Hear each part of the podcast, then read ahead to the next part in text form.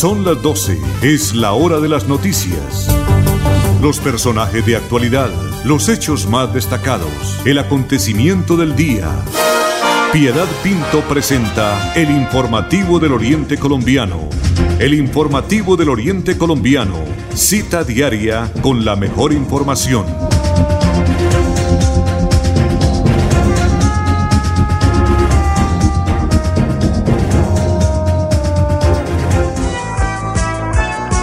12 del día, un minuto, ya son las 12 del día, un minuto. Bienvenidos amables oyentes de Radio Melodía al informativo del Oriente Colombiano, cuando este jueves estamos iniciando el décimo mes del año 2020. Hoy estamos a 1 de octubre del año 2020, deseándole a todos nuestros oyentes que, que bajo la, el amparo de Dios este mes sea muy positivo, muy provechoso y sobre todo que disminuyan estos casos del COVID, que haya conciencia entre los ciudadanos y se sigan cuidando porque es que el COVID no es un decreto y eso vamos a hablar ahorita, pero lo que más le pedimos a Dios es que necesitamos que las personas no se sigan enfermando, que los hogares no se sigan eh, enlutando porque pierden a, alguno de sus integrantes, a sus seres queridos.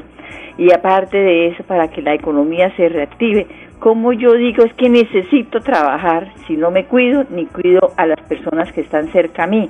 Yo sí veo a Andrés Felipe, a Milena, a Andrés Nulfo, que hace tiempo no los veo, sin tapabocas cuando yo voy, yo les digo, ¿y el tapabocas? Yo les diría, ¿y el tapabocas? ¿Sí? Porque es que si nosotros queremos seguir trabajando y que la economía se siga reactivando, tengo que poner mi granito de arena y mi granito de arena es cuidarme y cuidar a los míos y los que están a mi alrededor. Así de sencillo. Entonces que este décimo mes del año, que se aproxima la época bonita, porque este mes es el mes de los niños, que ya Penalco dijo que todo el mes iba a ser de celebración, pero si no hay plata, si no hay trabajo, podrá haber la cantidad de promociones, pero no hay cómo comprar. ¿sí? Entonces que pues, esperemos nosotros que en realidad tomemos conciencia y nos cuidemos. 12 del día, dos minutos. Andrés Felipe Ramírez en la conducción técnica de estudios centrales de la potente radio Melodía 1080M en el dial, también a través de nuestras redes sociales. Estamos en Facebook Live con la cuenta Radio Melodía Bucaramanga. Un saludo también para don Arnulfo Otero Carreño, nuestro productor y coordinador del informativo Oriente Colombiano. Piedad Pinto en teletrabajo desde casa tratando de que la vida cada día sea más bonita y poniéndole cosas positivas a cada uno de los momentos que podamos vivir acompañados de los que amamos. 12 del día, 3 minutos. Bienvenidos. Piedad Pinto está presentando el informativo del Oriente Colombiano.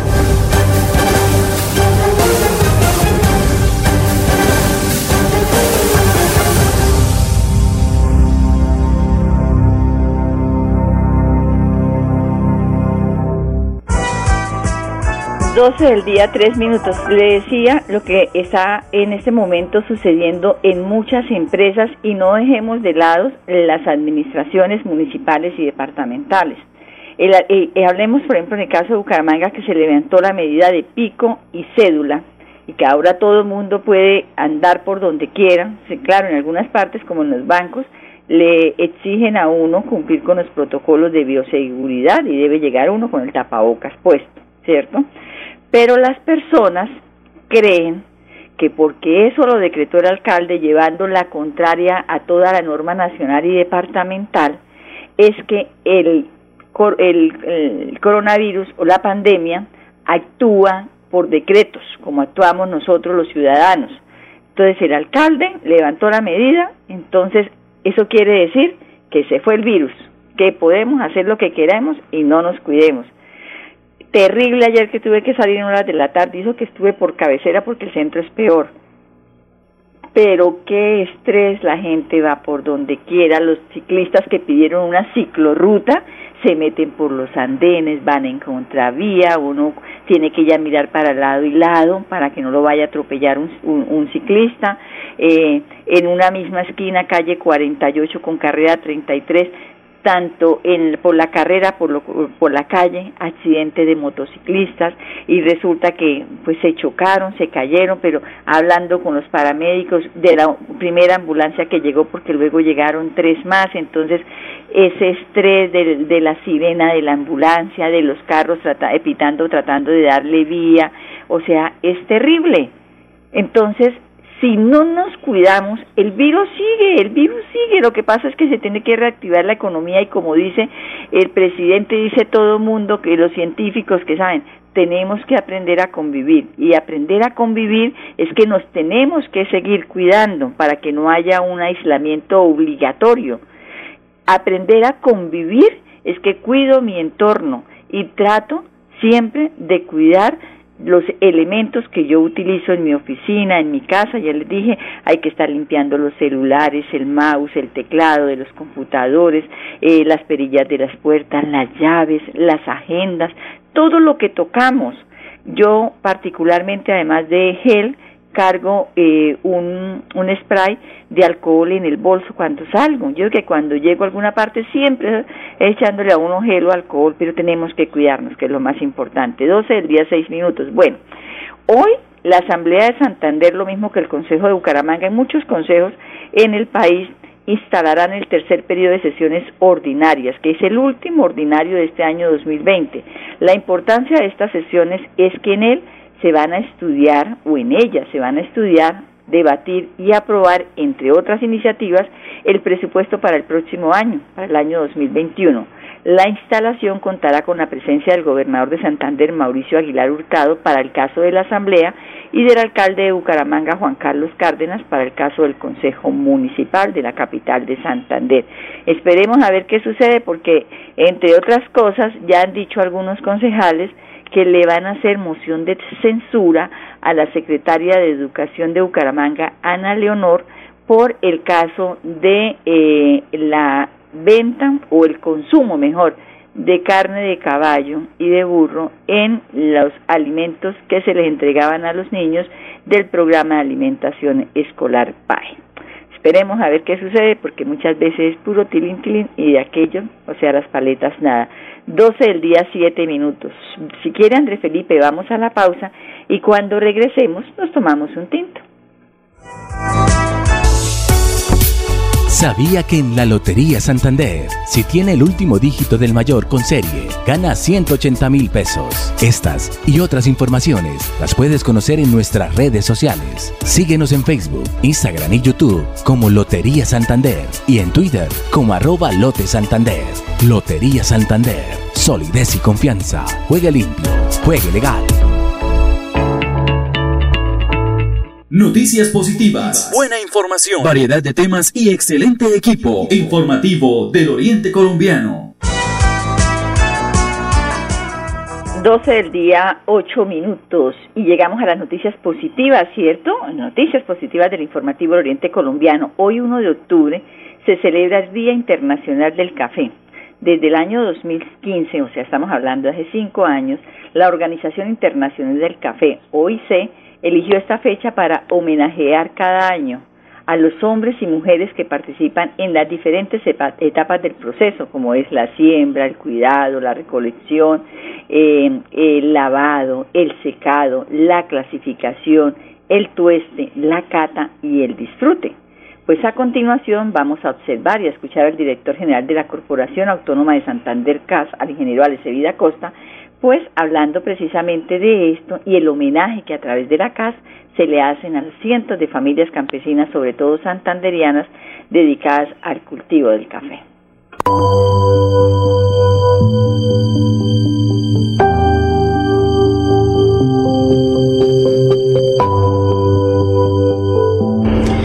Despertar con una buena taza de café de Santander nos recuerda que detrás de cada taza están las manos de muchos caficultores que se esmeran todos los días por trabajar de manera sostenible y sustentable para producir el mejor café.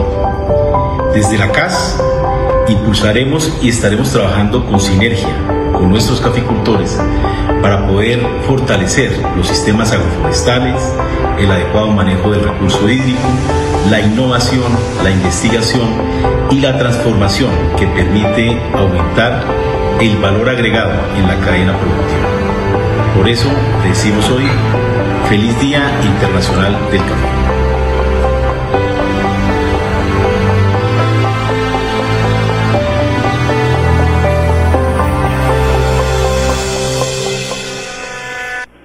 Feliz Día Internacional del Café y aquí debemos felicitar a cada una de esas familias campesinas dedicadas a esta noble labor, las que se levantan a las 4 de la mañana a hacer sus quehaceres propios de una finca, digamos el tinto, el, el desayuno, muchas veces adelantar el almuerzo para irse a labrar la tierra.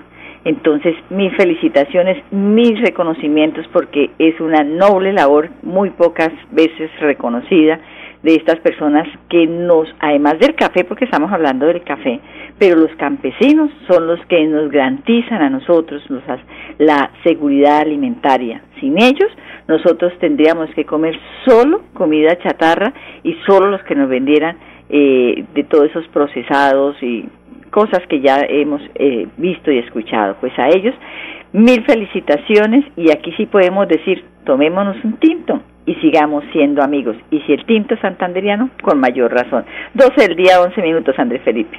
¿Sabía que en la Lotería Santander, si tiene el número de uno de nuestros ecos, pero no tiene la serie, puede cambiar su billete o fracción por otro de la Lotería Santander? Estas y otras informaciones las puedes conocer en nuestras redes sociales. Síguenos en Facebook, Instagram y YouTube como Lotería Santander y en Twitter como arroba Lote Santander. Lotería Santander solidez y confianza. Juegue limpio, juegue legal. Santander es noticia en el informativo del Oriente Colombiano.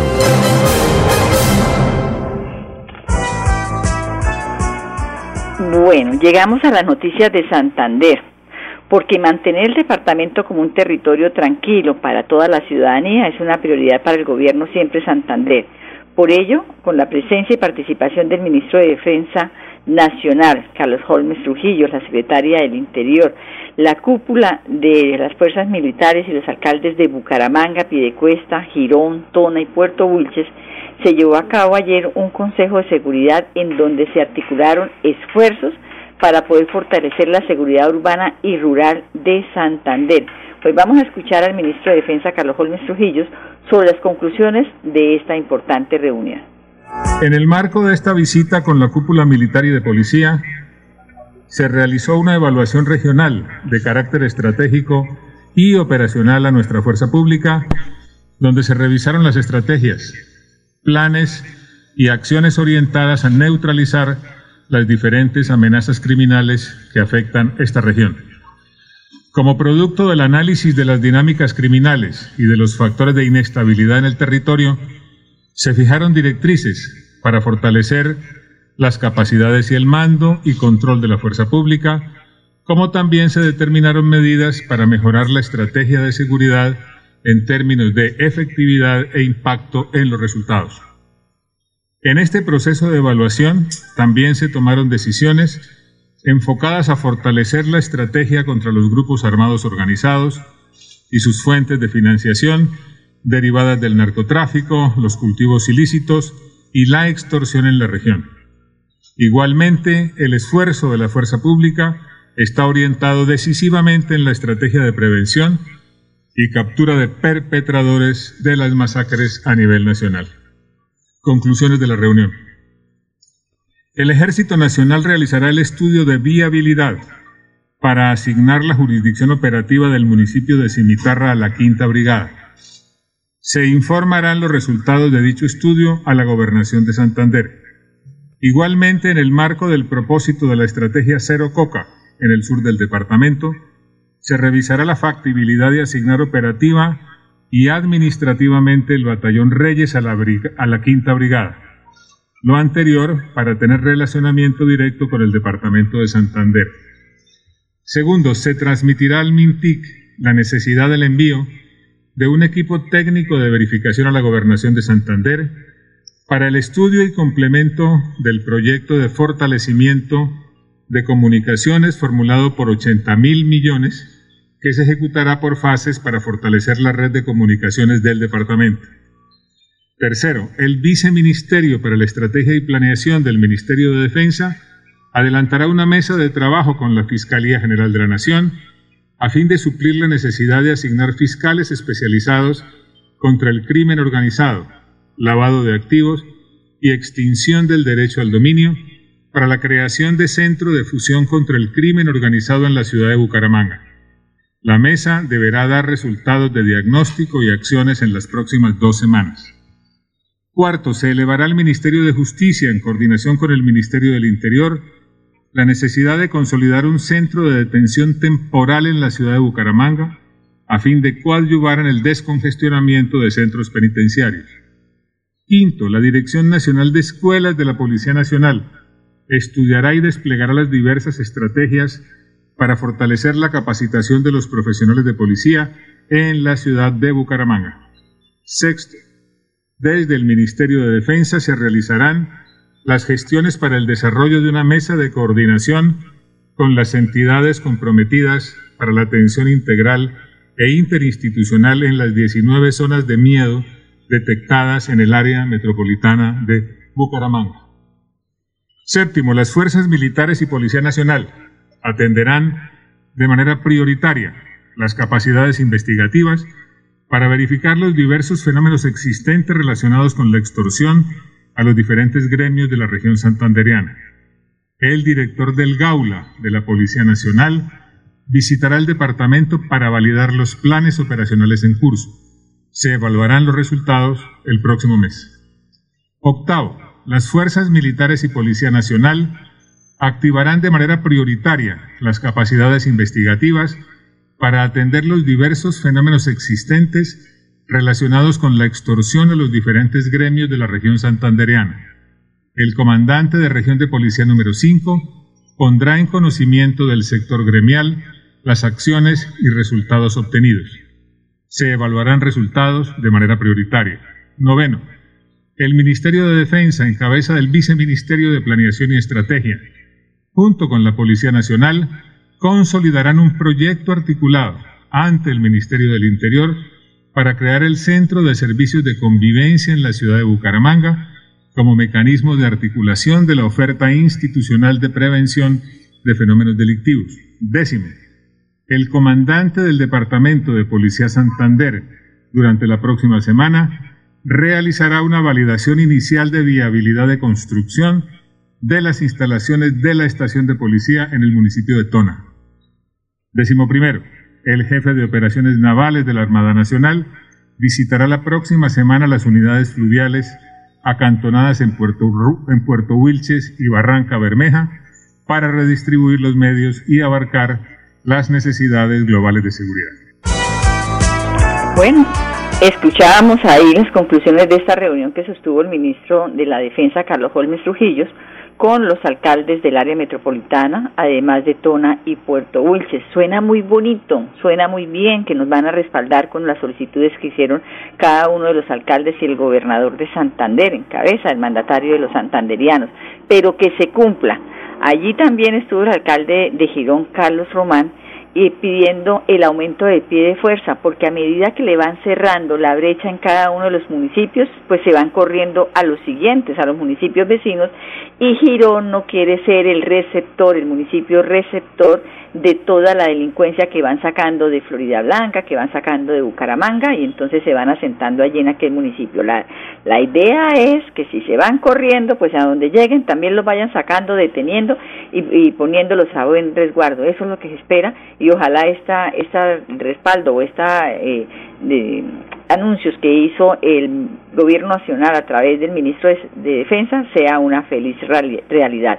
Son las 12 del día, 19 minutos. Recuerde que mañana juega la Lotería Santander, que el billete de tres fracciones solo vale 15 mil pesos o cada fracción 5 mil pesitos y que tenemos la oportunidad a los eh, asiduos compradores de la Lotería Santander de ganarnos un premio mayor. Todo el mundo le tiramos es al premio mayor de 4 mil millones de pesos, pero recordemos que el todo eh, lo que es el plan de premios de cada viernes supera los 21 mil millones de pesos, Andrés Felipe. ¿Sabías que en la Lotería Santander, si tienes las dos últimas cifras del mayor con serie, gana 2.600.000? Estas y otras informaciones las puedes conocer en nuestras redes sociales. Síguenos en Facebook, Instagram y YouTube como Lotería Santander y en Twitter como arroba Lote Santander. Lotería Santander. Solidez y confianza. Juegue limpio. Juegue legal.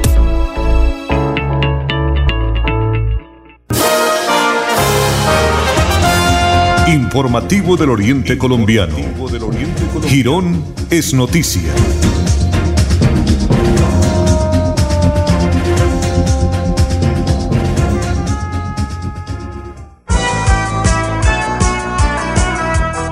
del día, 20 minutos y noticias positivas del municipio de Girón, porque con el fin de dar cumplimiento a lo establecido por el gobierno nacional, departamental y también el municipal, frente a todos los protocolos de bioseguridad que se deben ejecutar en todos los establecimientos comerciales para su debida reactivación económica, la administración Girón Crece llegó al sector turístico.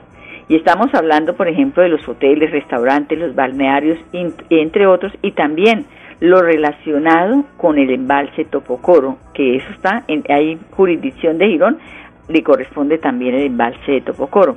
Con el fin de revisar, están haciendo estas visitas, van a inspeccionar y también a orientar a estos empresarios y emprendedores para que sus negocios ellos eh, hagan cumplir y cumplan ellos mismos con lo establecido para su oportuna reactivación. ¿Qué quiere decir? Que en nosotros está cumplir y hacer cumplir para reactivarnos. Escuchemos al secretario de Cultura y Turismo de Girón, William Murillo.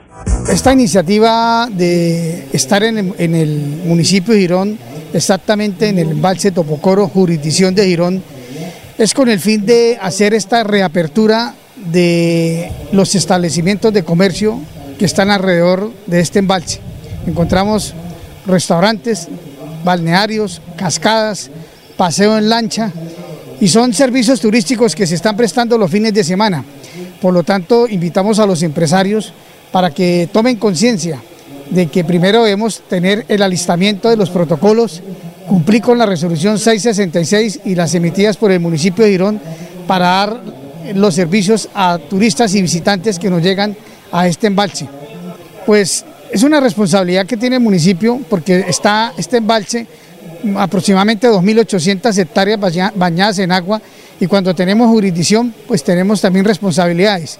Por eso estamos llamando a estos empresarios para que se formalicen primero, tengan su registro nacional de turismo, su cámara de comercio, eh, digamos que tengan esta formalización para prestar un buen servicio y sobre todo la capacitación en servicio al cliente, en, buenas prácticas, en el tema de bioseguridad, en el manejo de las lanchas, que estas no se las suelten a jóvenes menores de edad, sino que cumplan con los requisitos, con los cursos que emite el SENA para eh, búsqueda y salvamento, el manejo de lanchas.